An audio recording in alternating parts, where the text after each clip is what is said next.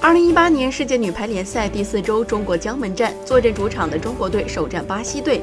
面对各位置实力均衡的巴西队，中国队苦战五局，非常遗憾的二比三输掉。三局失利，一共才输掉六分。在除失误外的各项统计都全面占优的情况下，关键分处理不当不敌对手。第二局开始，中国队的老毛病一传开始出现问题，直接导致进攻哑火。到决胜局，除了依靠朱婷这一点。